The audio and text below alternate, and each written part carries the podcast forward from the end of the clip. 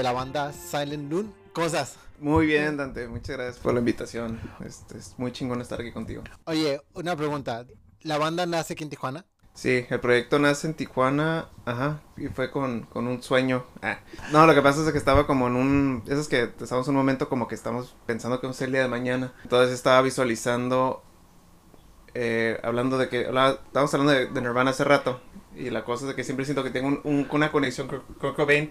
Y te voy a decir otra cosa, hoy es su cumpleaños, hoy es el cumpleaños de Kurt Cobain. Sí, cierto, lo vi en la mañana, era, iba a cumplir 54 se supone, ¿no? Sí, ajá, sí, es del 67. Entonces, sí tienes, c cuatro, sí, exacto. Entonces, eh, me habían regalado una figurita a mi hermano de, del Unplugged de Kurt Cobain. Entonces, era esas noches como que sientes como la incertidumbre de, de, dónde vas, como un parteaguas de tu vida. Y yo me acuerdo que estaba en la computadora y estaba viendo, eh, estaba la figurita de Kurt Cobain con su guitarra, él solito tocando. Y dije, ¿sabes qué?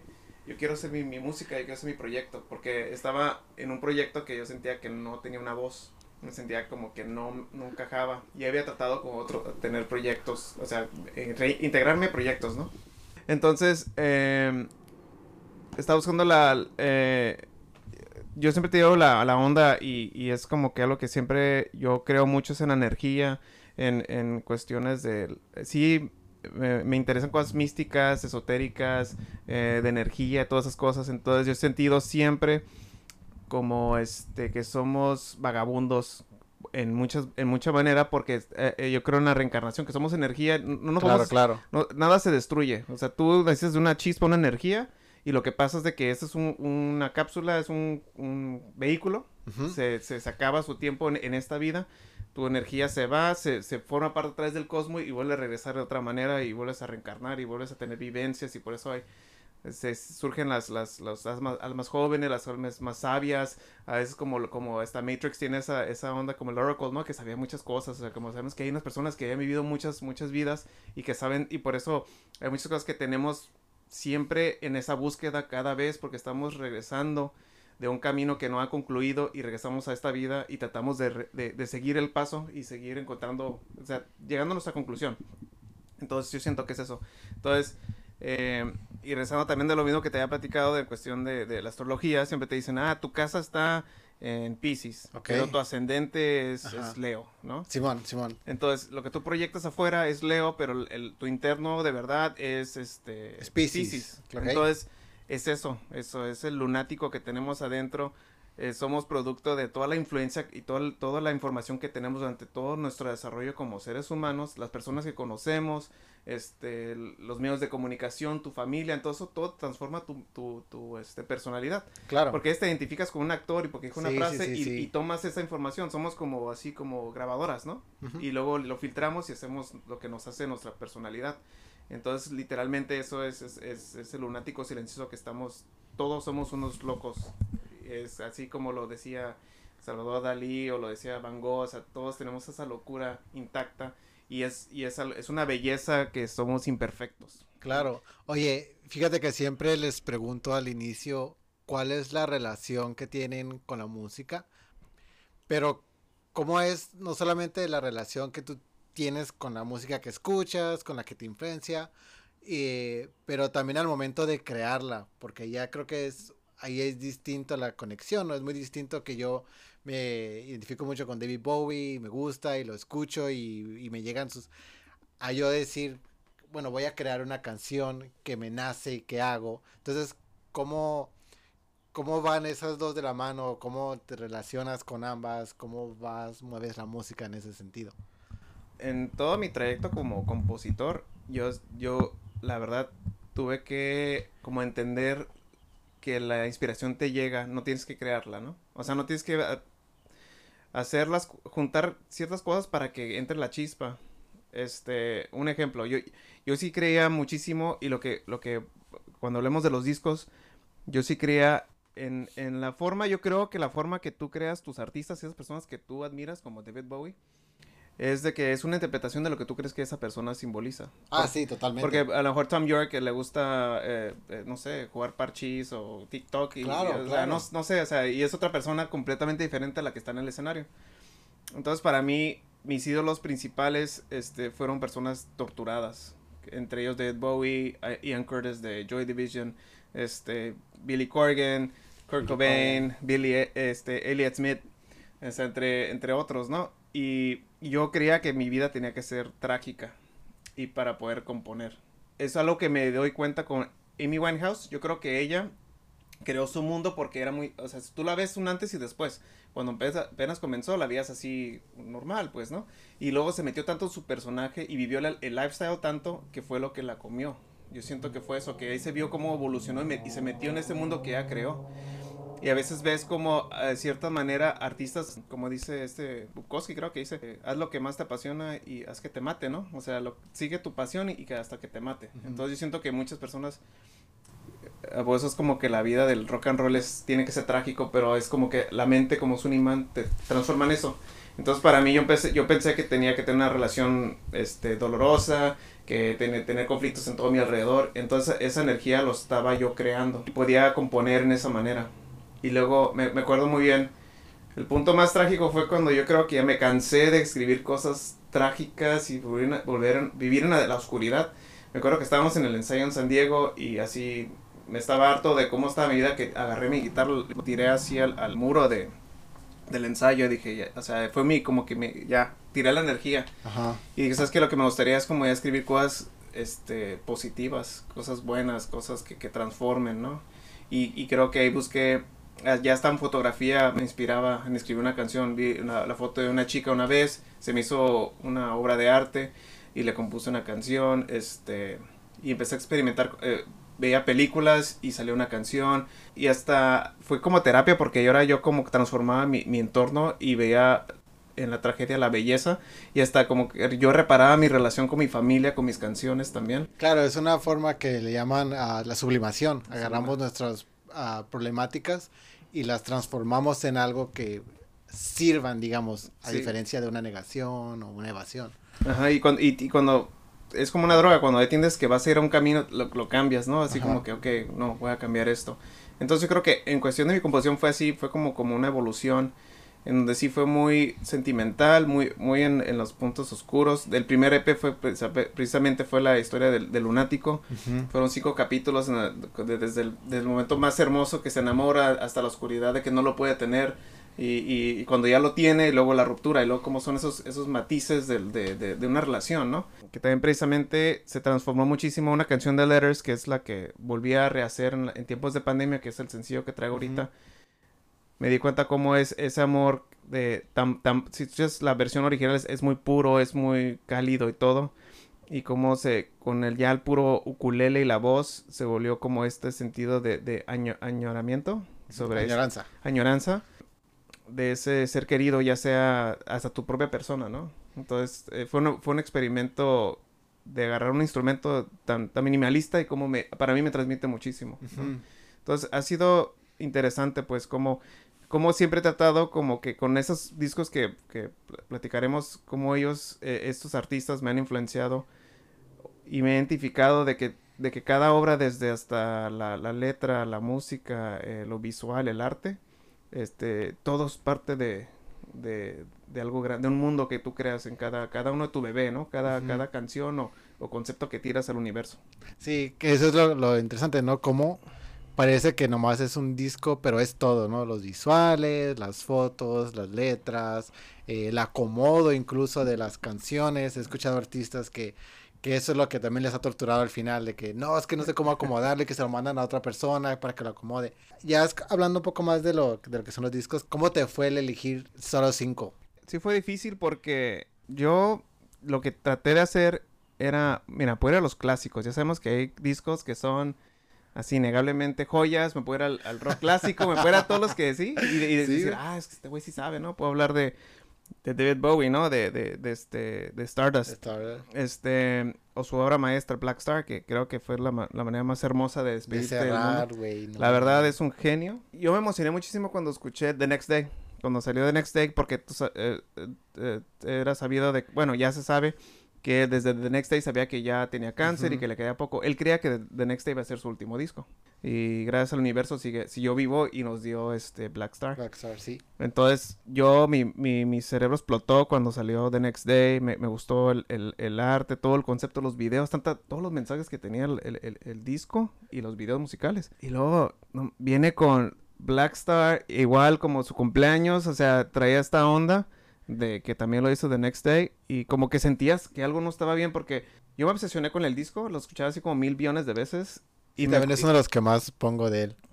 sí, ¿verdad? sí, se volvió de los top 5 mejores de él, yo sí, Está, es increíble, pero este, inconscientemente sabías, o sea, yo sentía que algo estaba raro desde, desde, desde su video, el de Black Star. Algo está raro. Luego Lazarus, o sea, como que estaba diciendo algo, ¿no? Y sencillamente sí, o sea, y se nos fue, o sea, se fue. Pero bien chingón porque creo que subió una foto de él sonriendo cerca de su cumpleaños y luego ya se fue en un domingo. Y luego en la letra dice, Where the fuck did Monday go?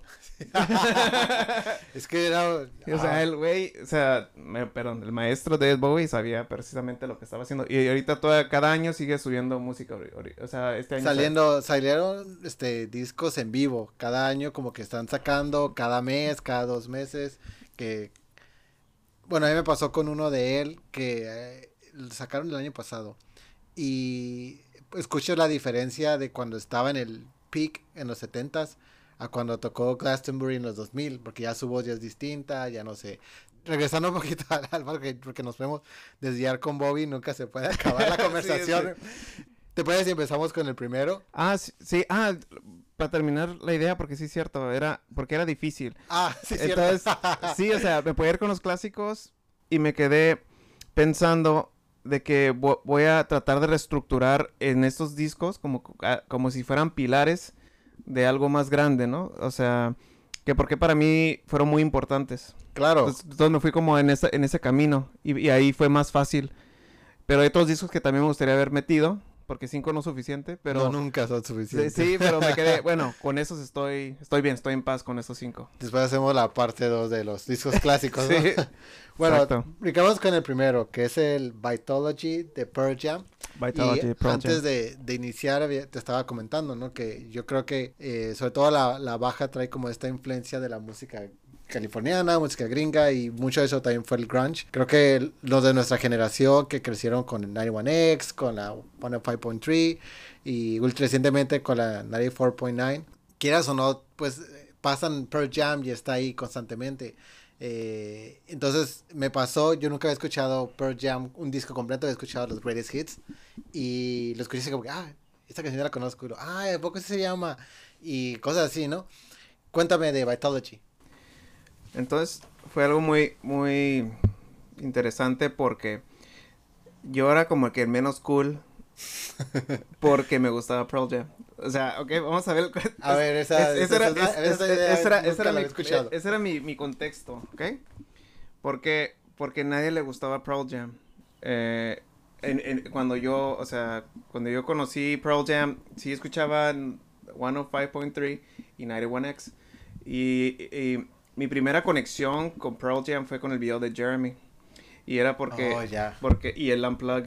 Pero era porque mi, mi primo, que, que es mayor, él, él me...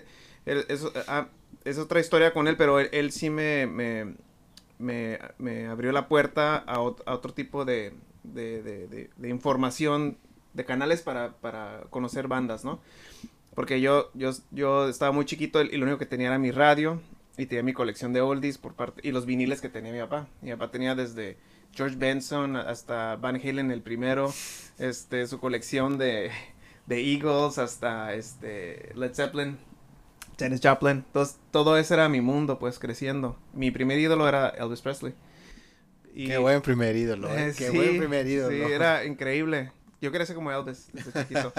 Entonces, este ya es como que ya, ya, te enseñaron las primeras, te enseñaron esto, ¿no? Y tú es como Simba, ¿no? Dice todo lo de ya es todo tuyo. Entonces yo sentí como que ah, me, me, metí a la selva, ¿no? Yo solito. Entonces, este, hay una canción que me encantó muchísimo, Pearl Jam.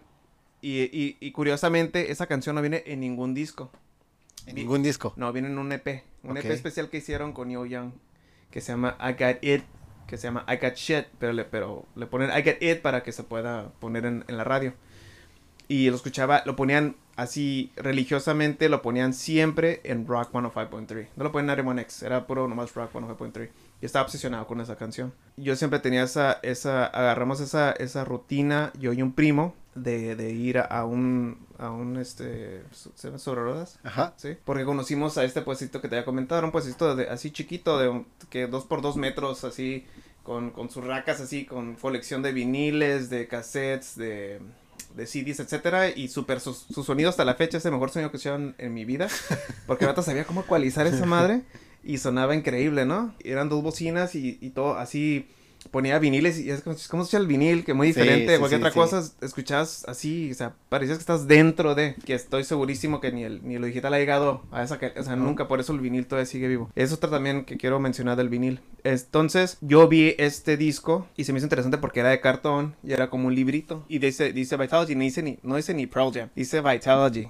Y obviamente si tú lo volteas ya en el lomo, dice Vitalogy Pearl Jam. Y me lo llevé a la casa y fue como así me encantó. O sea, yo sentí que metí, me metí un mundo, de, así una experiencia de la vida. Me sentí que, que abrí la puerta de, de no sé, de una dimensión alterna en donde este, yo estaba experimentando lo que, lo, me, lo que me estaba eh, diciendo Eddie Vedder, ¿no? Al principio es, un jam. Empieza con un jam, así como todos juntos, y luego de repente, tum, tum, tum, tum, tum, así Dave, Dave con, con, con, dándole machina a la, a la a la, batería y entran las guitarras acá todas crudas, acá bien grunge el asunto. Y luego la voz barítona de, barítono de, de Eddie Vedder acá rasgador, desesperado. Y la canción se llama Last Exit, la, última entrada, ¿no? Sí. Y al final entra, ¡ah! Last Exit. Me quedé, no manches, no escuchas así el, el, symbol, Al final me quedé, no mames. Y luego sigue Spin, spin the Black Circle. sí, sí, sí, Tan, tan, tan. Entonces me quedé, ¿qué está pasando, no? Y me, me traumé, veía así como la, la, literatura, todo lo que decía ahí, la letra. Y como te decía, en ese, en ese entonces no es como que buscas ahí toda la información en internet, ¿no? De hecho, con nuestros modems que teníamos en aquel entonces, que se conectara, ¿no? Pero era así como, este, yo me, yo me los imaginaba. Porque era muy diferente a como yo lo vi. Y pues sí, hablando de la, ya cuando me metí mucho a la historia, era cuando Eddie tomó control de Pearl Jam. Ah, porque, el, líder era Stone Gossard, el guitarrista. Eh, y, yo creo que en ese momento para mí es cuando Pearl Jam dejó de, ser Pearl Jam. Porque Pearl Jam nació. Porque estaba en el concierto de Neil Young y, y este y no tenían nombre porque se llaman Monkey Blaylock y lo cambiaron y luego le dijo este ellos llamean mucho pues se llama Pearl Jam por eso le pusieron Jam sí ah, era por eso Eri inventó que era por su abuelita, su, su bisabuela, que hizo un, una jalea que era de alucinógenos, pero lo inventaron, pues, pero la realidad era eso. Fue un concierto Neil Young y le metieron jam por el hecho de, que ellos, si escuchas sus primeros discos, eran puro jam, pues eran riffs acá, eh, setenteros, etcétera. Pero con, con, este, con la escuela que traía Eri, que lo trajo a la banda, y, y ya fue como dominó la banda hasta si ves en el tracklist, él escribe más de las, de las canciones. Sí, y vi también que grabaron el disco o compusieron más bien el disco mientras estaban en gira. Ajá, y eran varias ciudades. Sí, exactamente. Se nota que ya tuvieron una estética más punk rock porque él, él, le gustaba más Fugazi y cosas así, esas bandas. Y como que se nota el cambio completamente, ¿no? Que sí, Versus para mí sí es un disco muy punk, pero tenía mucho funk también. Era mucho funk en ese disco. Entonces, ajá, digo, con esas tres canciones eh, de Spin the Black Circle, Not For You, y luego llegamos a, Tremor Christ. Uh, es una joya de canción porque yo sentí literalmente que estaba en el océano, porque dice, te habla, habla eso, te, narra todo, que Los Ángeles y que todas esas cosas. Y yo sentí que estaba ahí, pues yo sentí que estaba ahí en, como en las puertas del Lucifer o del, del infierno y que vi la, vi la guerra entre los demonios y los ángeles y todo ese relajo, ¿no? Entonces para mí era así como inmenso la experiencia, lo que estaba diciendo, a llegando a Whipping que habla cuestiones como de la, de la industria y se metía mucho en esas cuestiones de separarse porque dejaron ser videos musicales. Hablando de Spin the, Black Circle es un disco que habla de los viniles y que como él le encanta mucho eso. Yo antes pensaba que era de las de drogas porque decía, eh, hablaba de una, de una aguja cómo entraba also gently, pero está hablando de cómo cuando le pones tú la aguja... Lo haces así como, ah, como, ah, suavecito para que... Ah, ahí está, ¿no? Pero hay una mano así, yo no, yo de, de, de, chico pensaba que literal es que estaba hablando de heroína o una cosa así, ¿no? ¿Qué edad tenías cuando escuchaste Vitality, cuando toda esta experiencia? ¿Qué edad tenías? Yo creo que tenía como entre 11 y 12 años. Río. En, pañales. Ah, y luego es Whipping. Y luego una pausa. vamos a Pride 2 y es un jam donde él está diciendo PR, P-R-I-V-A-C-Y, privacy to me, ¿no? Uh, priceless to me decía que la privacidad es eh, no tiene precio para mí. Y era que hablaba eh, lo mismo, que estaba en, su momento de, que era la, era la banda más importante, todo el mundo Pearl Jam. Tenían el récord de más ventas, su disco de Verses, que lo tuvieron por muchísimos años. Em, tuvieron el récord del vinil porque lo que lo que hicieron fue que, que, el Vitality salió primero en vinil. Sí, sí lo que estaba leyendo, que apenas el año pasado o este año se rompió el, el récord. Ah, el de Jack White. Ajá, el de Jack, White, le rompió el, récord. Pero mira cuántos años, ¿no? Pero era el símbolo de ellos como estaban anti-establecimiento y fue algo, algo muy curioso porque Kurt Cobain nos atacó muchísimo de que decían que era una banda que fue armada por, por, la, por la industria, que era una, una banda falsa. Entonces ellos trataron tanto, tanto de demostrarle a Kurt que no lo eran, ¿sí? Que por eso hicieron todas esas cosas. Por eso lo entrevistaron a Eddie Vedder, él decía es que Kurt nos hizo mejor banda, porque nos retaba tanto, nos empujaba tanto con lo que nos decía, que nosotros le echábamos más ganas para hacer, o sea... Y es que aparte, en esa época, eh, supongo que la voz de Kurt Cobain tenía mucho peso, porque era, bueno, no, no sé mucho de, de, de grunge, pero tengo entendido que era como el que al menos era la imagen del grunge. No solamente eso, sino que tenía, eh, hacía buena música, crítica, bla, bla. Y supongo que su voz pesaba tanto que, que lo retaban a mejorar, a, hacer... Sí, Kurt Cobain era el mesías del rock. ¿Ok? que quede claro. Que quede ¿eh? claro, que quede documentado. Kurt Cobain este, vino y cortó cabezas así. Destruyó el glam rock trajo el, alternativo, el grunge y todo al mainstream. Todas las influencias que tenía Kurt Cobain fueron hits. Tenía una, una camiseta de, de Daniel Johnston y, eh, fue un hit. De los Me Puppets fue un hit. Los invitó al Unplugged, sí, sí, tuvieron hit. Este, ¿Cómo se llama? Los, los de eh, Molly's Lips. se me olvida. The Vaselines también los hizo hits. Todo, todo lo que tocaba Kurt vino con toda esta influencia. O sea, te hizo explorar más la música y te trajo como una propuesta. Es como que, mira, ¿te gusta lo que yo hago? Mira, está toda esta gente. Y, y creo que es lo que es invaluable lo de que trajo Kurt porque utilizó su fama como plataforma para traer bandas independientes, para traer, él, él hablaba, en, en, aquel entonces hablaba mucho de, cosas de, de feminismo, del, del machismo, de la sexualidad, de, muchas cosas que, este, que siguen resonando, ¿no? O sea, tenía muchísima, muchísima voz, más, más que la, lo que decía, ¿no? Más de su música, sino tenía, era una persona muy inteligente y, muy, este, artístico. Y, tenía, pues se puede decir buen gusto porque traía todos estos proyectos y decías, órale, porque si no fuera así, créeme que, aunque yo te dijera, mira, consume esto, si no conectara la gente no lo hubiera hecho, pero él traía todo ese tipo de cosas. Lo que pasó es de que sí, literalmente Kurt eh, desgraciadamente se nos fue, ¿no? Se fue, eh, haber conspiraciones o lo que sea, pero, no está. Pero no está. En ese entonces había un cross, sí, eh, lo que hizo Nirvana jamás se, va a borrar, lo que hizo Kurt Cobain jamás se va a borrar, pero en cuestiones ya de popularidad llegó un switch cuando salió Inútero. Inútero fue un disco que me hubiera gustado también meter en la lista porque retó mucho a sus fans y trató de purgar a, la, manada, quedarse con los fans puros. Kurt hizo un, disco menos accesible que Nevermind.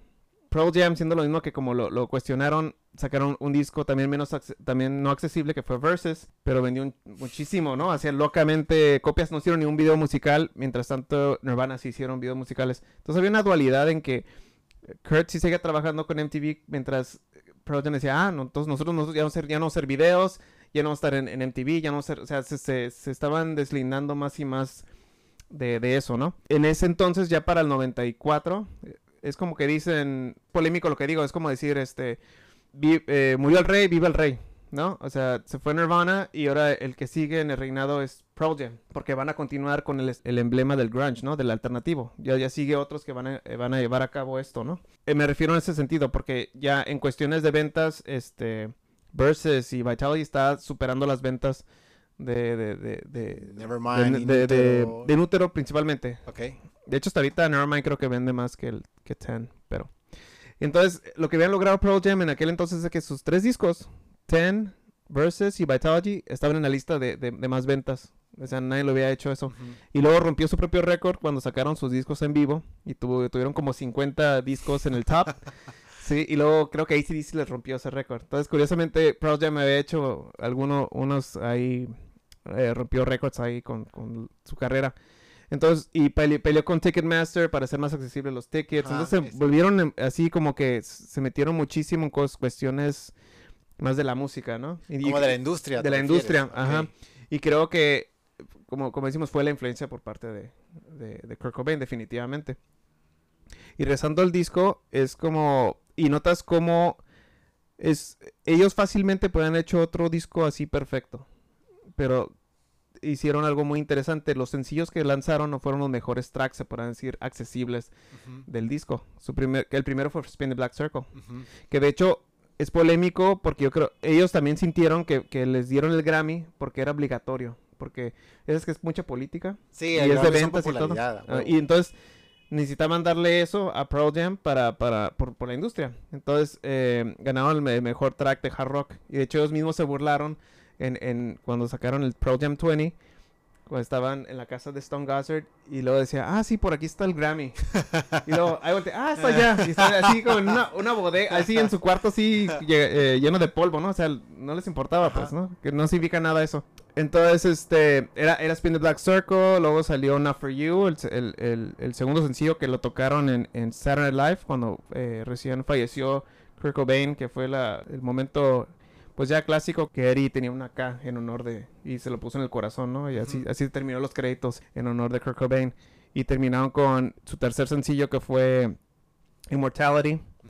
Em, también, o sea, eh, una joya que también dijeron es que esa, esa canción tiene mucho que ver con Kurt Cobain y ellos lo negaron y lo negaron y lo siguen negando. Pero no puedes negar que habla de un cigarette box que saben que ahí tenía la todas su, su, kit de drogas de Kurt cuando murió. Tenía uh, una caja de cigarros a un lado cuando murió. Siento que, que claramente algo tiene que ver con eso, ¿no? Pero bueno, pero curiosamente sus canciones que no eran sencillos como Better Man, como Corduroy, sí fueron a las listas de, de Christ, eh, llegaron a las listas de, de, hit, pero es que ellos no, no permitieron, estaban sabotajeando su, su propia fama, ¿no? Fueron, fueron canciones que que el radio agarró, se apropió. No fueron sencillos de ellos, como el radio dijo, eso lo vamos a grabar porque, porque sí es cierto, con que las mencionas, Better pues sí, ya me la sabía. Corduroy también era como que ese me lo sé, ¿no? Porque son las que pasan en el radio. ajá, las pusieron en el radio porque eran más, eran, pues tenían que haber sido los sencillos. Sí, sí. Pero ellos no quisieron. Y algo que, algo que puedo, yo, yo que admiro de, de, Pearl Jam y principalmente porque es importante este disco, con, con, lo que hemos platicado, las cuestiones históricas, las cuestiones de cómo este, le dieron un fuck you a la industria. a, a, todos los cómo, cómo quisieron cambiar, cómo se estaban manejando todo y los artistas, porque dicen, ¿por qué ahorita la tontería? ¿Por qué el rock está muerto actualmente? Dicen, no está muerto, el rock le dijo fuck you a la industria, nos vamos a la chingada, nos vamos a regresar al, al underground. Nosotros no nos importa estar en los reflectores, quédense con su hip hop, quédense con su pop, quédense con su rap metal, quédense con su reggaetón, quédense con todo esa, eso que esté allá. Nosotros no somos esto. Este Kurt lo trajo al mainstream, pero nadie quería eso, pues. Está suave el éxito y todo, pero, o sea, el rock regresó. O sea, el rock es, es timeless. el rock sigue vivo y, y mientras eh, uno es joven y tiene esa rabia, esa de Siempre va a haber punk mientras haya esa energía que tienes que sacar en un slam mientras una banda está tocando. Y jamás vas a hacerlo con un reggaetón, o sea, no... no, con eso haces otras cosas. sí, es, otra onda. Entonces, para mí, por eso, y regresando a, Tracklist, llega Corduroy después de Pride 2. Ajá. Este... Cuestión... algo muy curioso, eh, dentro de la banda se estaba destruyendo. Los integrantes tenían problemas corrieron a, Dave, lo corrieron de la banda. Este, Jack Irons entró a grabar la última canción que te voy a mencionar, pero este, hasta el, drum tech de Dave tuvo que grabar la de Satan's Bed. O sea, él, fue al, dentista, aprovecharon que el dentista le, estaba haciendo algo y le dijeron al técnico de, batería, hey, eh, mira, hicimos este loop, con una máquina simularon la batería y, y grábalo. Y, y, con el kit de Dave grabaron esa rola. Él no participó. Entonces ya había como ciertas cuestiones. También, por ejemplo, Mike tenía, estaba en rehabilitación, tenía muchos problemas. Entonces yo que también quiero pensar que por eso hubo más output de Eddie en ese momento, pues, ¿no? Que él, que, él, compuso más. Con Satan's Bed es también algo que también me encantaba mucho esa canción porque empieza con látigos. Y luego esa batería así como, como rara. Y, y, nunca para. Es una canción que te sigue, te sigue llevando, te sigue llevando. Y luego la temática que hasta ahí dice ahí Eh, para radio se llama este, La Cama de, de, Santa, ¿no? De vez del diablo. En vez de Satan es Santa. Sí. Digo, como niño tú escuchas eso y luego, este, pues habla así que le visita el diablo, ¿no? Eh, en la cama. Y, te pone así como pensar, ¿qué pedo con esto, no? Y este, y luego Bugs, eh, que... Ah, esa canción me sacó de onda cuando la escuché. Dije, ¿qué estoy escuchando? Exactamente. Y tuve que regresar. Dije, oh, sí estoy escuchando eso. Sí, sí, Y fue porque Eddie fue a, un, a, una tienda así de segunda y, vio una acordeón así viejísima de hace del año del caldo lo compró y compuso una canción de que, así como un sueño, ¿no? Que los, los, los cucarachas lo estaban por todas partes, ¿no? Ajá. Y también, o sea, y luego pegarlo con Satan's Bed, o sea, exactamente donde está en el tracklist y todo, pues te hace pensar así como, ¿qué está pasando aquí, no? ¿Qué está pensando con todo esto? Y luego de repente, pues ya con, con Betterman, el órgano cuando entra, este, pues una joya, pues Eddie compuso esa canción mucho antes que Pearl Jam, cuando tenía su primera banda en Bad Radio. Y creo que lo querían meter en el segundo disco, el productor de Ozzy Brendan O'Brien le encantó, porque Eddie lo quería regalar. Y decía, no, no, no, este es un hit, espérate, espérate. Y trataban de experimentar muchísimo al, al, grado de que pues dijo que, dijo Brendan O'Brien, oh, creo que yo la regué porque le quise meter esto, esto y, la estaba destruyendo la canción, pero lo bueno es que la, la, rescatamos y ya quedó como quedó y, y todos saben que era el hit, pero Proud Jam se negó a sacarlo. Y, lo hicieron hit independientemente si se negaron, ¿no? Y es un himno que siempre en todos los conciertos... No pueden no tocarlo. Exacto. okay, ¿te parece si pasamos al, ah. al segundo? Pinkerton de Weezer. Y bueno, a mí me gusta mucho Weezer, pero ese es el disco que nunca había escuchado. ¿Ah, sí? sí, yo a Wizard los he visto, creo que dos veces. Y una vez tuve la fortuna de que compré los tickets de LAN. Y estaba en LAN acá. Y de repente estaba con una amiga. Y vimos a una señora que se, que se nos quedaba bien y decía, él, él. Y yo es como que, uy, me están viendo, ¿qué pedo? Y la señora decía, él, él. Y se nos acercó y dijo, oye, tengo tickets eh, First Line. ¿Los quieres? no manches. Y yo, ¿es en serio? Sí, sí, es que mi hija vino a ver a Panic at the Disco. Ya tocaron este What? yo, ¿es en serio? Sí, los enseñó así físicamente. Aquí están, mira, vamos. Y terminé en first line acá. No manches. En la primera fila viendo Wizard. Y River Kumos en un momento se para y se pone a tocar. Y me tocó aquí. O sea, yo tengo un video donde está, güey, tocando a un lado de mí. No y yo a veces estoy cagado así que, como, güey, qué pedo, ¿no? Pirkinson nunca lo había escuchado. Ah, y cuando lo escuché dije, este no es el Wizard que yo conozco. Exacto. Para nada. Exacto. Para nada. Era, por ejemplo, el, el, el Scorcho es una canción que yo sabía de su existencia, mm. pero nunca la había escuchado. Y cuando lo escucho digo, güey, esto es, está hard, está más punk de lo que ellos venden, está como más agresivo. Eh, háblame de, de Pinkerton. Bueno, Pinkerton igual fue una experiencia. Mi primer, me regalaron a mí este, el, el Blue Album. Ajá disco con perfecto. A veces ha de ser como que en ese salieron el 94 salieron increíbles discos que podemos hablar después. sí, sí, sí, sí. El 94-95. Eh, Pinkerton salió en 96, creo. Le pasó muchas cosas a Rivers Como. Él, él prácticamente se encerró en un cuarto. Creo que eso fue después. Ya me acordé. Se fue a la escuela. Se metió a, estudiar en la escuela. Lo importante de Pinkerton es que es, es como que ahí se desnudó Rivers. Ahí completamente sacó todos sus demonios, todas sus inseguridades, todo, todo, todo así, así vomitó su existencia. Y él dijo, es como que yo me desnudé enfrente de todo el mundo y todo el mundo este, lo, lo, lo rechazó. Entró, en, entró en depresión. Ajá, ¿dónde? Y dijeron, es lo que queremos, gracias. sí. sí, entonces ellos querían hacer una ópera. Él quería hacer otro disco y eso se, se desmoronó y hizo Pinkerton. Pinkerton lo descubrí porque Wizard literalmente, igual digo, no me tocó. Ya después, como decir, me encanta el 2, el, el, el, perdón, me encanta el, el Blue Album, ¿no? ¿Qué pasó con Weezer, no? Fui al Chopo Record. Antes tenía una. Tenía como todos los discos así. Y tenía como una sección oscura. Como los peores. Eh, así los que no se venden. Sí, así como los, discos que no se venden para. exactamente. Y ahí abajo, sí en oscuridad. Porque era abajo como de una mesa. Y, tenía puros casetitos. Y ahí estaba Pinkerton de Weezer. Y dije, no manches. Y lo compré. Y este, igual lo mismo. O sea, es, es una joya de disco, es eh, influenció el movimiento, ya para la gente que le gusta o no le guste, pero este, a Jimmy Eat World, a todo el movimiento de, de, Limo, se lo agradecen todo a, a, Pinkerton. Es, un, es un disco oscuro, es un disco muy honesto, es muy, muy íntimo. Sí. muy frágil. Y, y sí, hasta ahorita es el debate entre cuál es el mejor disco, el azul o Pinkerton, ¿no? Porque me importa y me gusta mucho, es por eso mismo, porque aprendí a ser honesto, aprendí a ser transparente y no tener miedo de decir lo que siento y, y lo que y todas mis fallas como ser humano las guitarras, las distorsiones, el juego de armonías, o sea, el, bajo de Mark Sharp es un disco excelentísimo, está increíble y lo vuelvo a escuchar y sí, y es como así, no tiene tiempo, lo puedo escuchar el día de hoy y suena como que hubiera salido ahorita este disco. Sí, sí, es timeless. Timeless, está muy chingón el disco de Pinkerton, se los recomiendo plenamente. De hecho, quiero hacer una versión ukulele de... De, de, Pinkerton. No tengo Pinkerton. Me gustaría, me gustaría hacerlo, estaría chingón, ¿no? Pero este, este, Butterfly. Ah, ok. Esa es la última canción. Es la última, es la que cierra, exactamente. Pero lo voy a decir así como conciso, es porque eh, para no eh, hablar mucho, pero este, sí, la primera canción que escuché fue la de este Good Life. Ok. Uh, y vi el video y me encantó, o sea, lo que pasó ahí, una anécdota es que Mark Sharp quería él seguir con, con lo que estaban haciendo con el Blue Album, que sea juguetón, que sean así buena vibra, etcétera, ¿no? Y eso, por eso fue que se, salió y se hizo The Rentals. Y Rivers se quedó firme en, su idea, ¿no? De que quería este disco.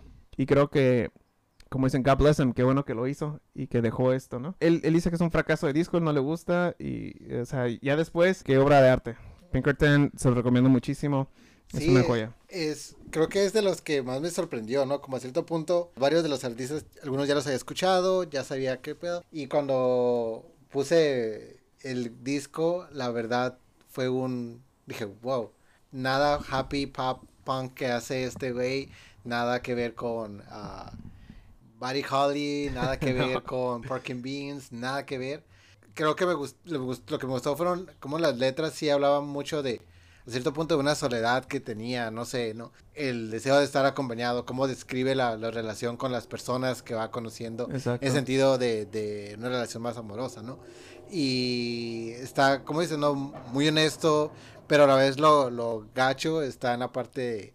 bueno, la gente le dijo, pues es que no es lo mejor, ¿no? Está, gracias, pero... Sí, exactamente, o sea, se decepcionó completamente que, pues, fue un fracaso. El disco, hasta lo pusieron en la lista de los peores discos del año, o sea, en, cuando se lanzó. Sin embargo, después, eh, le estaba leyendo que después fue como que, no, no, sí está bien chido, hay que escucharlo. es que exactamente eso fue. Ah, en, mi experiencia fue, yo lo escuché y uno que dije, ¿qué es esto, no? O sea, dije, qué chingón está esto. Fue todo lo contrario, dije, wow.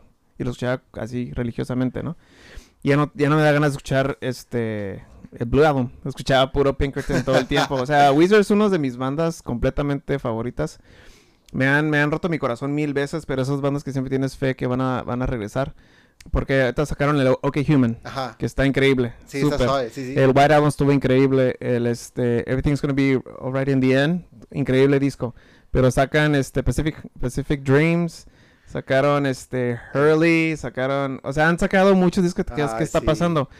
Pero cuando sacaron like, Everything's Gonna Be Okay, yo pensé que están como resurgiendo con, con el White Album, que es que los recomiendo muchísimo, está increíble. Y la otra, sacaron eh, Pacific, que no está tan chido y luego The Black Album, que todo el mundo pensó que iba a ser como Pinkerton 2. Fue un gran fracaso. este, pero con OK Human, wow, la neta. Sí, es, está totalmente también distinto, pero en otra forma, ¿no? no ¿Te parece si brincamos al tercero? Sí, claro. Porque, híjole, The Smashing Pumpkins, Melancholy and The Infinite Sadness. Este hablaríamos como tres días de este disco y todavía faltaría mucho que, que hablar. y si algo, bueno, yo soy, ya lo he dicho en muchos episodios, yo soy el hijo menor.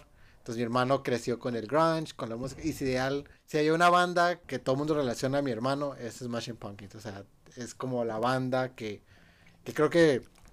No recuerdo si le regalé este vinil a él o le regalé el, el de las niñas. El, el No creo que le regalé. Pero Smashing Pumpkins, yo crecí con ellos de manera como second hand smoke porque todo el tiempo estuvo tocándose en la casa. Había debates en mi en la hora de comida sobre sobre Kurt Cobain, digo, pero como este, Billy Corgan, The RC y James Hia y entre mis papás y sus papás yo sigo que güey, ya bájale Smashing Pumpkins y todo culmina eh, todo este viaje en el 19 creo vinieron a San Diego y lo fui a ver con él, ¿no?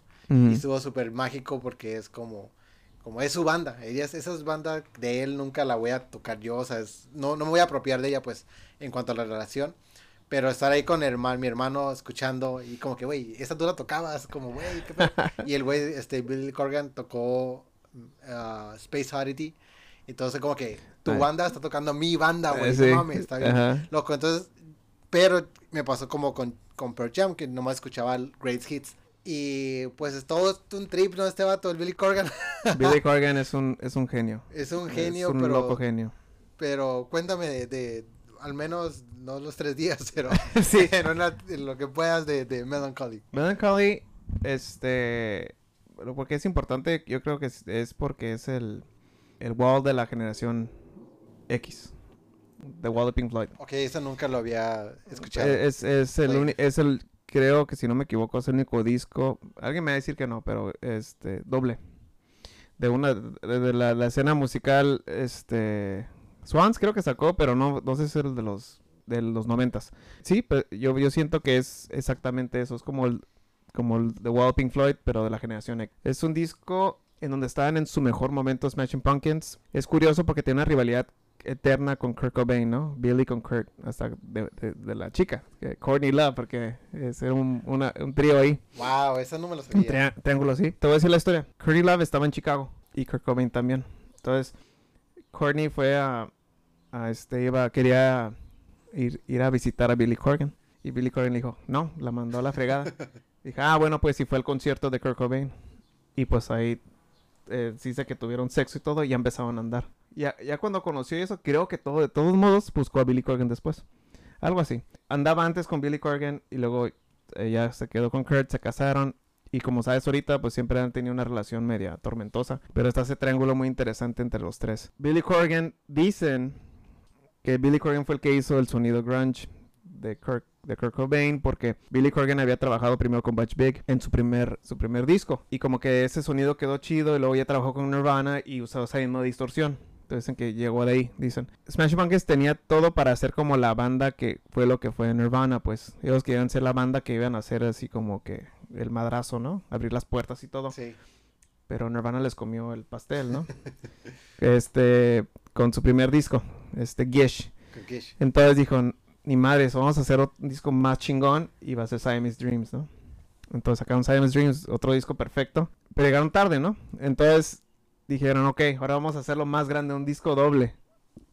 Y, y, vamos a meterle todo, de todo, todo, todo, todo, ¿no? Porque sabes cuando empezó eh, Smash Pumpkins, antes usaban drum machines, no tenían ah, el baterista. Eran nomás dos, era, era James y, y, Billy. Este, luego encontraron a Jimmy y luego entró Darcy, ¿no? Ellos eh, quisieron totalmente ya no trabajar, tener el sonido americano ya no trabajan con Butch Big y se fueron ah, con, con, dos, dos, productores muy chingones de Europa, que es el Flat y el y Alan Muller. Y le dieron un sonido diferente al disco. Completamente diferente. Y pues, ah, y como ellos siempre están metidos en cuestiones de, de música gótica, electrónica y así, metieron todas esas influencias que tenían y lo metieron ahí, pues un, un disco muy ecléctico porque hay cuestiones como 33, que es bien acústico, sí. hasta este Fuck You, No No One, que está súper pesado. Que también era la primera banda que, que bueno, según palabras de Billy Corgan, que, que metían este cuerdas. Como Tonight Tonight. Tonight, Está bien loco porque cuando estaba escuchando el disco, obviamente la canción que representa más a los Smashing, digo, en el mundo popular es 1979, ¿no? 1979. Pero hay algo que tiene Tonight Tonight que para mí, bueno, para lo personal siempre asocio más los Smashing con Tonight Tonight que con 1979, ¿no? Porque siento que como que en su creative peak es esa canción, no tanto 1979 se me hizo digo, es una excelente canción, 10 de 10. Sí. Pero suena como como a cierto punto muy noventera. Y Tonight Tonight suena como sí, somos de los noventas, pero estamos haciendo esto más más artístico, ah, no, Sí.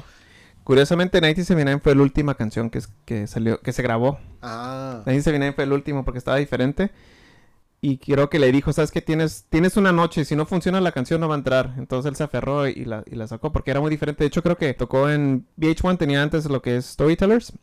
y ahí habló como, como la canción era diferente y cómo cambió. Y creo que la tocaron más o menos como era originalmente. No, completamente Tonight Tonight es un himno. Sí, esto. Y, y, cuando dice Everything is possible, las frases que dice, la, última, la última parte que empieza a decir, o sea, lo sientes y lo crees. Sí. Sí, está, es, es, sí, completamente. Impossible is possible tonight. tonight. The every moment of your life tonight. sí. Believe in me as I believe in you.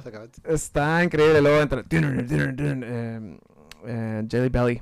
Pero sí. Ah, sí, eso me pasó con el disco. Pero que te interrumpa. Eh, que va así, va como ecléctico en el sentido de que, como dices, no había baladas, hay canciones que son muy noventeras, hay muy grunge y luego hay otras que son más que se nota que están ahí, la palabra es ah, explorando sonidos, explorando, pero todos congenian. Lo tienes, eh, ¿cómo se llama? Y luego los que los que son como progresivo. Ajá. Este, la de Ruby, está la de To Forgive, que también eh, muy, pues, muy revelador, ¿no? O sea, uh, no sé, es, es, es un disco increíble. La verdad, se la pasaron, este, en la entrevista decía que ellos ensayaban, ensayaban, ensayaban, ensayaban y tenían como tanta música. De hecho, sacaron hasta, hasta los sencillos tenían un chorro de B-sides. Era una, tenían una creatividad increíble en ese momento. Sí. Que tuvieron que sacar toda una colección inmensa de, de B-sides, de todo lo que, todo el output que tenía la banda. Y me acuerdo que decían que cuando grabaron primero los demos y cuando llegaron eh, Flood y Alan Mulder, Mulder, Mulder lo, lo escucharon y dijeron, no, todo es basura, hay que regrabar todo. Y, y, este y por eso les dio ese sonido muy muy chido del disco. Es muy cohesivo todos los mensajes. Ahí creo que Billy Corgan se, inspiró tanto porque se motivó a sacar un disco de poesía. Porque sus mm. letras ya eran sí cambió muchísimo la forma en que escribía en Siamese con Melancholy y, y, era como era sí, era como poesía. Lo leías, para mí es, es, lo que me gustaba. Y era la misma experiencia que tenía un librito las letras y todo, y también te metían en un mundo completamente entrando. Y la diferencia entre el primer disco al segundo son diferentes experiencias. El primer, el de Bodies, es una canción increíble, como, empieza con la distorsión y lo... Yo llegué a hacer un cover cuando tocamos aquí en el Black Box y se me chinaba la piel porque son una de mis canciones favoritas y poder tocarlo acá es como que fue súper súper chingón. Pero sí, o sea, completamente Melancholy Infinite Sadness impactó muchísimo a, la cultura. Ahí este Billy Corgan se transformó en Zero. En Zero. En su personaje. Se rapó, que fue el shock, ¿no? Que él decía, bueno, dicen que porque está el cabello, pero él dice que no, que él... que fue decisión. Fue decisión de ah, él, de cambiarse y etcétera, ¿no? Y, o sea, ¿cómo es la influencia que tiene este disco tío, como en, en la música que creas, en, en lo personal? Sí, es eh, Billy Corgan, de su música y todo, me ha influenciado muchísimo en cuestión de, la importancia para mí, lo que hemos hablado, que todo el concepto que engloba. Lo que quería decir con esos discos es que todos tienen algo en común.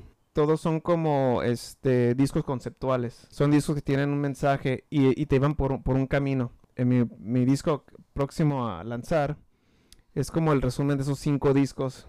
Diciendo que esos cinco discos engloba mi camino a este punto que estoy ahorita como artista. Él, quería como que este, concluir al, visitar las, los cinco discos, pero que eh, en Billy Corgan que no me, da, que no te dé miedo. Por ejemplo, en mi primer, eh, en el debut case que lancé, Last Call, como me inspiró muchísimo como 1979, esos, en cuestiones de que usaba como sampleos. Y es una canción, eh, es la primera vez que hice un, un sampleo de una batería y toda la canción es así, es un, es un sampleo y como yo usaba la atmósfera con sintetizadores y todo para crear así como la ola que te lleva por toda la canción, ¿no? Entonces eso me, influenció muchísimo este, Billy Corgan en ese sentido, ¿no? De poder usar esos elementos para crear eh, más texturas en, tu música, ¿no? Y, y, en cuestiones de composición. Porque esa canción, la de Last Call, este, yo estaba en mi aquel, mi aquel manager, estaba, yo ya tenía el loop teníamos como una charla así como de, de, de, qué vamos a hacer con esto, lo, la banda, ¿no? ¿Qué vamos a hacer a futuro? Y ella estaba cocinando y yo, yo estaba teniendo el loop ahí, tenía mi guitarra, en ese momento saqué el riff. Y, ahí saqué la canción en ese momento. Pero fue la magia de cómo, cómo de la nada salió una canción y fue con un, con, con, cuatro, con un loop de cuatro barras, ¿no? O sea, una batería y se construyó toda una canción. Eso me enseñó muchísimo Billy Corgan. The Wizard es eso, es la, lo que te digo, la transparencia, el desahogarte. Y Vitalogy es hablar sobre la vida. O sea, tratar este...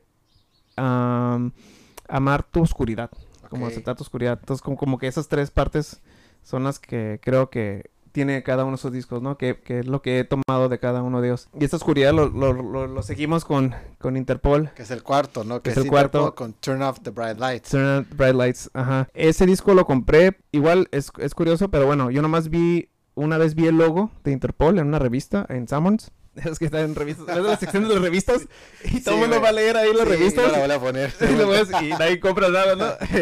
este, no sé cómo siguen, ya ni he ido, pues, no sé si todavía tienen revistas, pero bueno, era una, una revista, pero no, yo lo, yo vi que había muchas calcas y había uno de Interpol.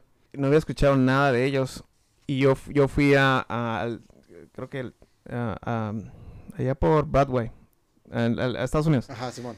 Este, la, ya se me olvidó cómo se llama esa plaza. Pero bueno, fui a una tienda de música, estaba yo ahí metichando, me quería comprar la de Closer de, Joy Division, tenía muchas ganas ya, de comprarlo. Y había un vato, oh, este, si te gusta Joy Division, este, porque, porque, es mentira.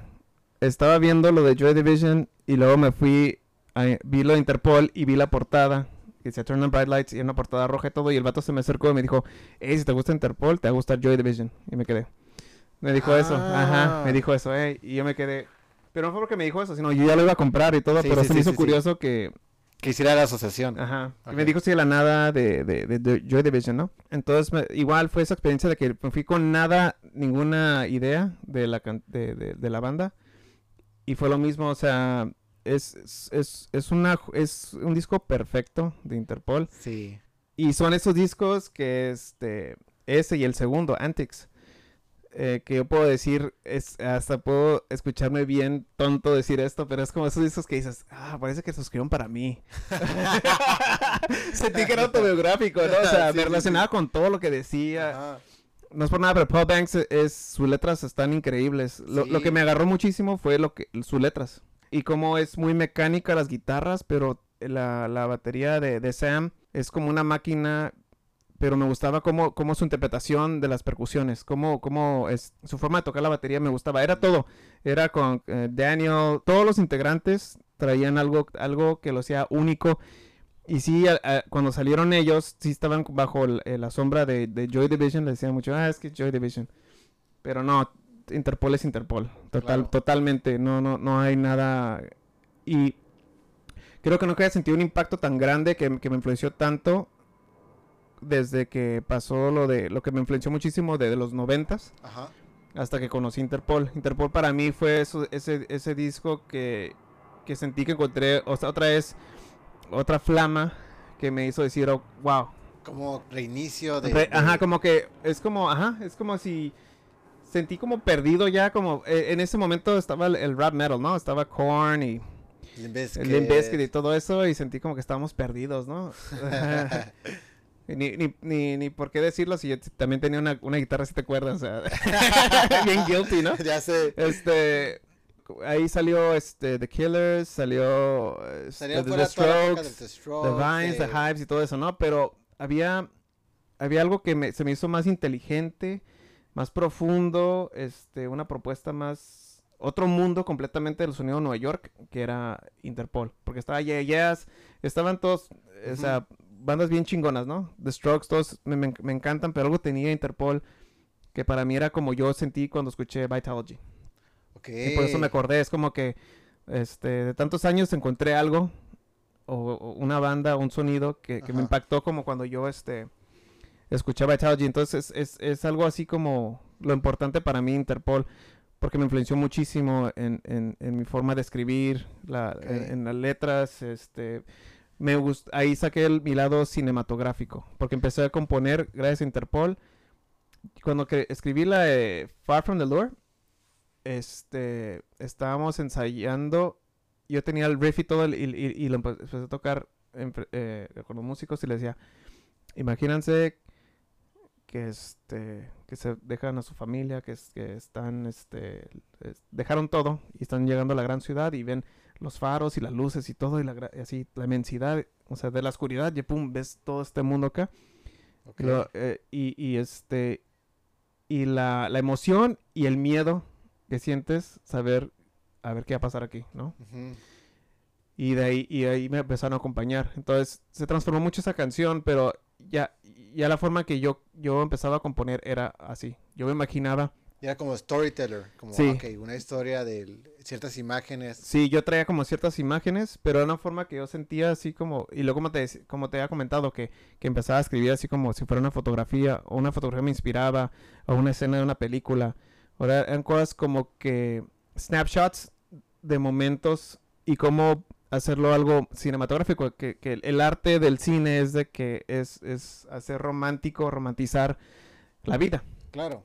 Sí, hacerlo más grande de lo que es, Sí, sí, ¿no? sí, amplificarlo, ¿no? Sí, sí, sí. Un pequeño segundo, algo tan simple como abrir una puerta, hacerlo como que sea inmensa la situación, de que digas, oh, va a abrir una puerta, ¿qué va a pasar? Sí, ¿no? es como si estuvieras o sea, tomando éxtasis, ¿no? Como el, el Peter Griffin, ¿no? Oh, Anda.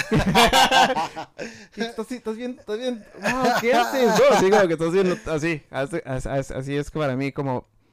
Pero algo que sí, esos discos, todo lo que tienen es, es, es amar la oscuridad, porque es un disco muy oscuro. Es- Sí, y, y da la sensación, cuando lo escuchas, da la sensación, la, la música, quieras o no, trae este, ah, no es, it's not a happy music, it's not a No. happy pop music, es como música, no voy a decir la palabra depresiva porque no lo es, pero sí es como una energía más hacia una introspección de lo que está diciendo esta, esta banda. Sí, este. Es que cualquier frase. Me encantaba el hecho que podía yo soñar y profundizar en cualquier cosa que decía Paul Banks. Ok, O sea, este. um, it's like. Como Leaf Erickson, la la última. última. Desde que empieza. Este. If you, if you don't put up those lonely nights, we will have a good time. O sea, todo así. eh, Obstacle 2. Ah, no, es que todo, todo, todo lo que dice es, es poesía. Es Sí. increíble. Eh, Obstacle 1 fue, o sea, eso fue mi droga. Era como que lo escuchaba mi repeat así mil sí, billones sí. de veces, ¿no? The New, este, una joya de canción. Y, y es todo un himno, ¿no? Obstacle One. Cada vez que. lo- Yo los he visto como tres veces en concierto. Y la última vez que los vi, le abrieron a Morrissey. Y cuando tocaron Obstacle One, yo creo que, que toda la gente fue como que, oh, esa canción, ¿no? Y empezaron a cantar, y empezaron- pero ya habían llevado como una hora en el show, ¿no? Se vuelve como un himno. Sí. Y eso hace bien chido, ¿no? Cuando una banda es como, sí, sí, sí, pero aquí está nuestra canción, ¿no? Como Better Man, que también dices, ¿no? Sí. Sí, es que como dice, eh, ahora es diferente ahora mientras estoy viejo y envejeciendo. Ajá. Nunca seré esa persona otra vez y te la pasas todo el tiempo, este, este, stabbing your neck. O sea, o sea la- la- las, las formas en que lo dice todo. Las metáforas. las metáforas, ajá, las metáforas te pone así como, ok, lo she packs away. Sí, como que- ajá, es increíble. Paul Banks es un genio. Y hablando de genios, ¿te parece si brincamos al último? Sí. Que creo que todos los integrantes de esta banda son genios en su propio mérito.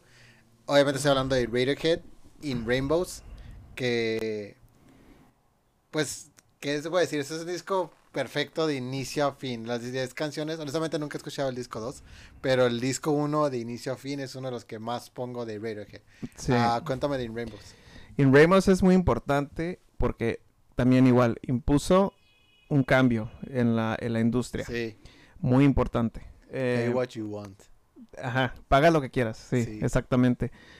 Yo lo escuché y algo que hizo muy interesante Radiohead hizo un, con- un concierto donde tocaron el disco antes de que saliera el disco. Yo, yo, Oh. yo lo- los fui a ver y, y- y- y tocaron, cantaron, tocaron las canciones de In Rainbows. Entonces, eso fue algo que nunca había visto yo antes, que alguien toque el disco nuevo antes de promocionarlo, ¿no? Y es prácticamente eso, lo que decían, paga lo que tú quieras, ¿no? Entonces, sacan el disco y tú lo puedes obtener ah, gratis si quieres. Entonces, cambió completamente todo lo que está pasando, eh, de todo el desmadre que está pasando en la industria musical. Ujú. Y ellos salieron más fregones que todos, ¿no? Así como que, como siempre, Radiohead acá, súper... Y, y Paso puedo- adelante. y puedo decir, o sea, OK Computer, Kid A, Amnesiac, pero algo tiene In Rainbows, que es lo que acabas de decir. Es el disco más cohesivo, más balanceado. Tiene todo, es como la es como que el, el vino, ¿no? Así como que ya ya ya, ya pasaron por por Kid A, ya pasaron por todos estos así de añejamiento y el vino ya ya está en su punto, ¿no? Ajá, Es como que Sí, sí, sí, sí. In Rainbows es como Radiohead en su punto. Es la conclusión de eso, esa búsqueda que tenían hasta ese punto, ¿no? Me encanta porque todo. Eh, es, es- es lo mismo y es como que lo que lo que quiero mencionar con todos los demás discos que tienen de todo, ¿no? Tienen acústicas hasta elec- eh, elementos electrónicos, los sampleos que hacen, los, Sí. los drum loop, todo lo tiene ese disco, hasta sus, sus cambios raros que hacen con como videotape, que Sí. para ellos fue muy difícil tocar, ejecutar porque son es, es tiene un clic muy complejo. Que curiosamente In Rainbows es el disco que más me han traído al podcast. Y ¿Ah, sí? sí, Ah, el, ok. el episodio pasado lo trajeron. Y me comentaron algo que yo no sabía. In Rainbows es un, digo, videotape. Al parecer es muy difícil tocar en vivo porque tiene que estar todo sincronizado al mismo tiempo porque si no, no sale la canción. Como en un jam que a lo mejor dices, como, ah, no pasa nada si me adelanté poquito, hasta regreso. Como que tiene que estar todo bien hechecito. Está increíble esa canción, es muy compleja y cuando la primera vez que la quisieron tocar se equivocaban y está otra vez así. Tom York, si lo ves, tiene que estar súper concentrado, súper concentrado para poder tocar la canción. Está muy compleja. Y bueno, para mí tiene la canción, siempre debato entre si 15 Step o 15, Steps, o House of Cards mi, favorita, ¿no? Porque House of Cards es otro pedo, o sea, tú quieres tener una noche de lamentar tus amores, pones House of Cards, ¿no? En repetición. Sí, eh, eh, pero también están las otras que, o sea, como es Jigsaw, sí. Reckoneer, Faust Art, que tiene, o sea, te van, es, es, es como orquestal. Igual tiene ese elemento cinematográfico también. O sea, tú puedes meterte y crees que estás, o sea, la de Nude, también que está, eh, la de you are, All I Need. Es como Creep. O sea, como que Creep se queda ya chico con la forma en que interpreta eh, su nueva evolución del amor que expresa o, la, o, la, necesidad de amor de Tom York. O sea, tú ves la, la diferencia entre Creep y, y este uh, All I Want, ¿se llama? All I need. All I need, perdón. All I need, ¿no? Esa necesidad de tener a alguien. Entonces, como que se nota, hay como mucho más. Hay una madurez. Una madurez, algo que, está ofreciendo Tom York con ese disco.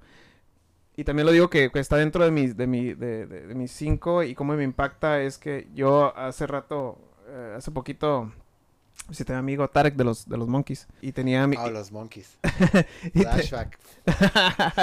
y tenía, este, tengo como unos demos así muy, muy, todavía muy bebés de, de, mi, de mis canciones. Y, él me, mostró sus proyectos y dije, soné chingoncísimo, hermano. Y yo le dije, este, a mi hijo, ¿y, qué onda? ¿Cómo traes tú? ¿Qué hecho? ¿Qué, qué, cómo, qué, qué, ¿Cómo suena tu nuevo proyecto? Y dije, mira, es que yo quiero ser como en Rainbows.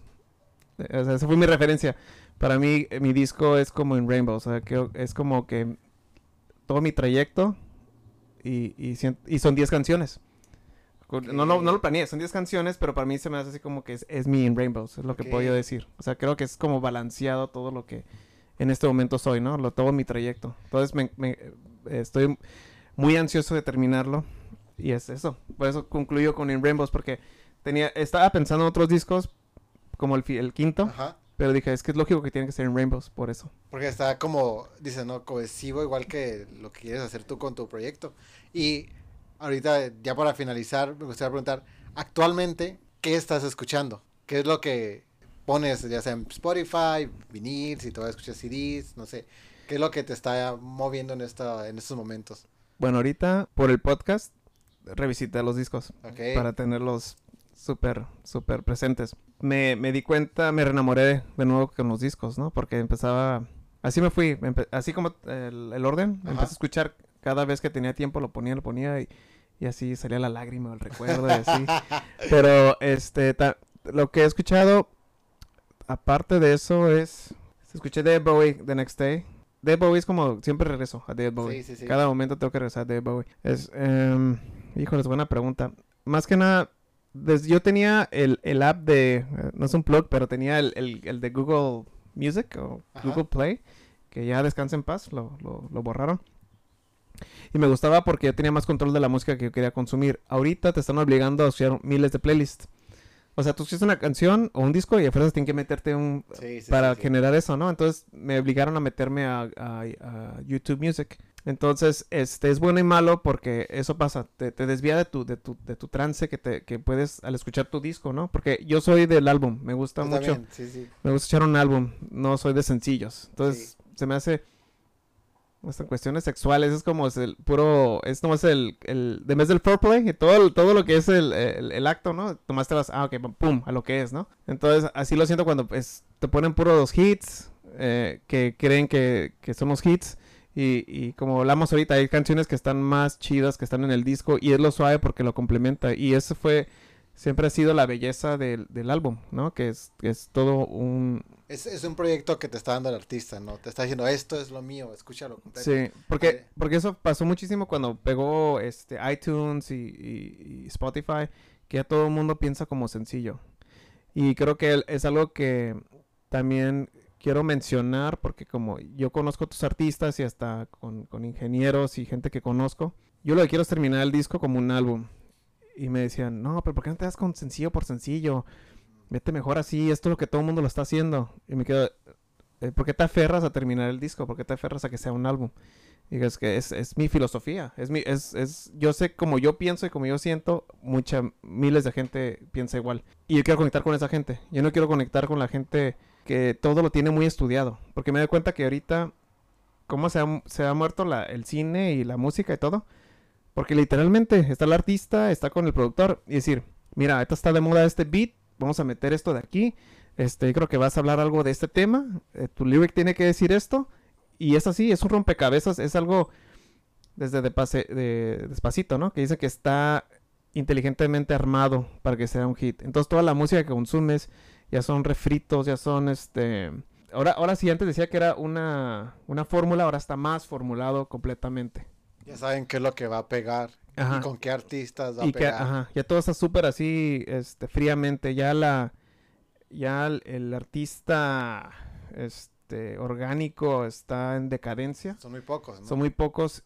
Y yo, y, es lo que le dije, o sea, es que a mí me ha funcionado con este y este artista. Y yo le dije, sí, ellos son ellos, yo soy yo. Entonces, ahí es cuando tiene uno que aprender que no somos una maquila de que la música no se, se pone en el micro, sale, pum, el que sigue, ¿no? Yo necesito a alguien que, que crea en el proyecto y que quiera, así como, como Flood, como Rick Rubin, como este Brendan O'Brien, esos productores que ven la visión, que ven la visión, porque, por ejemplo, The Strokes trabajó con Rick Rubin en el último álbum y lo aman. Así le dijeron, es que, wow, nos hubiera gustado haber trabajado con, con, con Rick Rubin desde el primer disco. Y ya sabemos lo que significa trabajar con un productor. O sea, y, es The Strokes, ¿no? Que, o sea, em, su primer disco es, es, un boom. O sea, todo, o sea, es, es, una gran banda, super banda. Y, y verlos cómo están tan emocionados de trabajar con Rick Rubin como Billy Corgan, que también llegó ya a sus últimas producciones, lo trabajó con él y cómo lo transformó, pues, ¿no? Y yo me acuerdo, por ejemplo, cuando yo trabajé mi disco debut, el, el Soft Decay, fue esa experiencia con Lauren Sheff. El, el poquito de él es, él es el hijo del bajista de Elvis Presley. Es, él es el bajista que grabó con The Doors, el de LA Woman. Oh, ok. Entonces, eh, y su hermano es, es, era vocalista y bajista de Chicago. Entonces viene con esa, esa trayectoria. Entonces con él fue suave porque nomás fue él y yo grabando, haciendo la música, o sea, haciendo las canciones, o sea, grabando, la, produciendo las, las canciones. Y te das cuenta la diferencia entre alguien que sí te, te entra en tu mundo, porque lo que, lo que es un productor y un ingeniero es de que eh, te ayuda a llegar a tu visión. No te transforma, no te hace, este... No es como decirte, estás mal, tienes que ser así. Porque creo que ese no es el chiste, ¿no? Es como decir, ok, ok, traes esto, ok, yo te voy a ayudar a, abrir más esto, ¿no? A hacerlo más interesante. O propone, hacer propuesta. Entonces yo que lo que me he notado muchísimo y hablando de lo, lo, hermoso de revisitar estos, estos discos y por qué lo que ha estado en mi playlist recientemente es, de nuevo, estas joyas. Es precisamente, pues, de que lo más bonito es siempre ha sido la pureza de la humanidad y lo artístico del artista. O sea, lo, que saca David Bowie, ¿no? David Bowie quiso sacar, eh, despedirse y lo hizo de una forma magistral. Y si lo ha hecho para tener hits y para ser popular y, y, y, colaborar con Rosalía, que no tengo nada en contra. Sí, David Bowie y Rosalía, sáquenos, o sea, ¿no? ¿Qué es lo que hacen los feats? Y hacen, todo está súper calculado para que... Sí, sí, sí. Ya lo ves y es como que te da flojera, ¿no? Sí, ya sabes qué artistas van a hacer el featuring para que tengas un éxito. Cuando tú, tú como artista principal ya no estás teniendo éxito, ¿no? Ah, júntate con con Bad Bunny y te vas a tener un éxito, ¿no? Júntate con Maluma vas a tener un éxito. Es lo que hace Shakira, ¿no? No tengo nada en contra, todos saben que amo a Bad Bunny, lo amo totalmente y amo a Shakira, pero es cierto, se juntan, ah, ya tienes un éxito otra vez como después de 10 años Shakira no tiene éxito, ahora tiene un éxito, porque gracias está, como dices, no está estudiado y le ponen el featuring. Me agrada que menciones eso, ¿no? Fíjate que últimamente lo que yo he estado haciendo es que lo que hace Spotify es que el algoritmo te dice, ah, te escuchaste The Killers, te van a escuchar The Strokes, te van a gustar este, esto. Y hace poco empecé a agarrar mi iPod Classic. Y está bien loco porque al iPod Classic tú le pones la música. Exactamente. Y, y de repente estaba, lo puse en shuffle y era, hey, yo me acuerdo de esa banda. Y qué curada. Y, y, y estaba más interesante porque el algoritmo del shuffle es mío. No es el algoritmo de una computadora que va a decir, si te gusta este grupo, te va a gustar este, ¿no? Sino son las cosas que yo le fui metiendo. Y está curada, o bueno, me agrada el revisitar estos artistas que en algún momento escuché, ¿no? Sí. Y que fueron mi elección. Exactamente, es eso. Lo que te está haciendo toda la industria es de que tú ya no elijas. Te están dando las opciones. Así como los candidatos. Tú tienes estos candidatos para votar para presidente.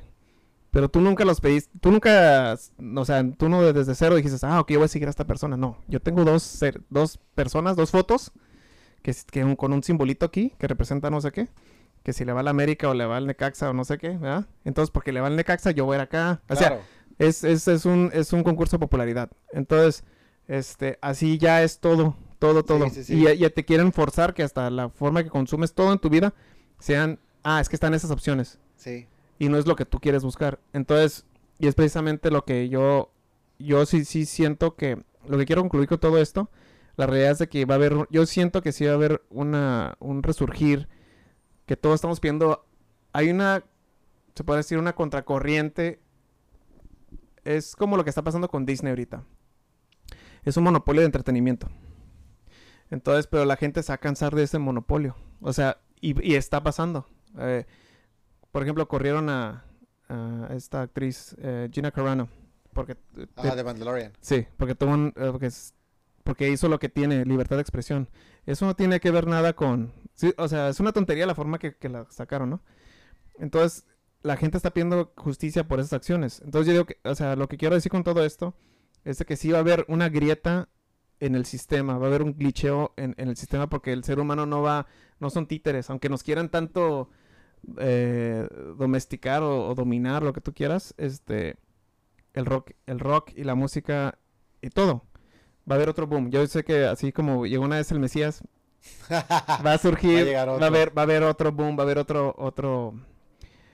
Y lo que quiero también decir con, con Pearl Jam, es como conclusión, yo camino lo que es ser un, un artista independiente, porque ellos al romper muchas cosas, así rompieron muchos caminos, este, permitieron y, y, y, y a, a, costa de... al, al, sufrir su popularidad y, lo que, sí, lograron estar al otro lado, pues, de, de, ser la mejor, la banda más importante, a esquivar todas las tentaciones de, de la fama y todo y, resurgir del otro, del otro lado y estar, y, y hoy siento que ellos como Radiohead que también este, sacaron su disco, que tú pones el precio, todas, todas esas, estas bandas como Interpol, sacó su disco, el tercero que sí sacó con Capitol y regresó con Matador, Records y, siguió siendo independiente. Esa es la cosa, pues, o sea, es eh, así como también Steve Albini le dijo a Kurt Cobain, le dijo, ¿sabes qué? Este, tú paga tu, grabación, tú quédate con, tu, con tu material. Como ves ahorita que Kanye West y todos ellos salen sus contratos, son esclavos de las disqueras, porque no son dueños de nada. Sí. Y están peleando por sus grabaciones y todo. Entonces lo que es la cosa, yo prefiero mil veces estar este luchando para poder terminar mi disco y que por mi propia sudor lo, lo, pago y lo lanzo y todo y yo sé lo que estoy haciendo con mi proyecto y yo, yo no me preocupo, yo, yo, yo espero que, que, conecte. Para mí, si alguien lo consume y le gusta y, y, y, le impacta en su vida en cierta manera, para mí eso es, no es, es lo que dicen, eh, pero qué, te vas a, como, como, como te digo que el ingeniero me dice, es que haces un fit con esta persona, haces esto de acá, haces esto de acá para que, digo, no, no me veo estar siendo, que, que respeto, lo que quiero siempre remarcar es de que hay música para todos y para todos gustos y para todos los momentos. Sí, claro. Entonces, lo que me apasiona es hacer rock, yo nací para hacer rock y es lo que voy a hacer. Bueno, ¿y dónde podemos encontrar tu música? Ah, ¿Cómo te podemos encontrar ah, en, las redes? es, es en Silent Loon, estamos en, están en todas las plataformas. En, nuestros videos están en YouTube, estamos en Spotify. Entonces, no es Silent Loon. Lo buscan y vamos a estar. Instagram, Twitter, todo, Facebook. Todo, todo, ajá. Ok, va. Pues ya saben, denle like y escúchenlo. ahora sí, como eso mismo. Si les gusta, si les gusta, si les gusta esto, les va a gustar Silent Moon, ¿no? Eh, pues muchas gracias, Roger, por venir al, podcast. Eh, les recuerdo que nos den un like en Facebook, estamos como Five Records Podcast, en Twitter estamos como Five Records Pod, en Instagram Five Records Podcast y si gustan participar, pues mándenme un DM y con gusto aquí agendamos, eh, escuchamos sus discos. De nuevo, pues yo soy Dante MC, esto fue Five Records Podcast y muchas gracias, Roger. hermano, muchas gracias, ¿no? Y sigan hasta el Oh, yeah.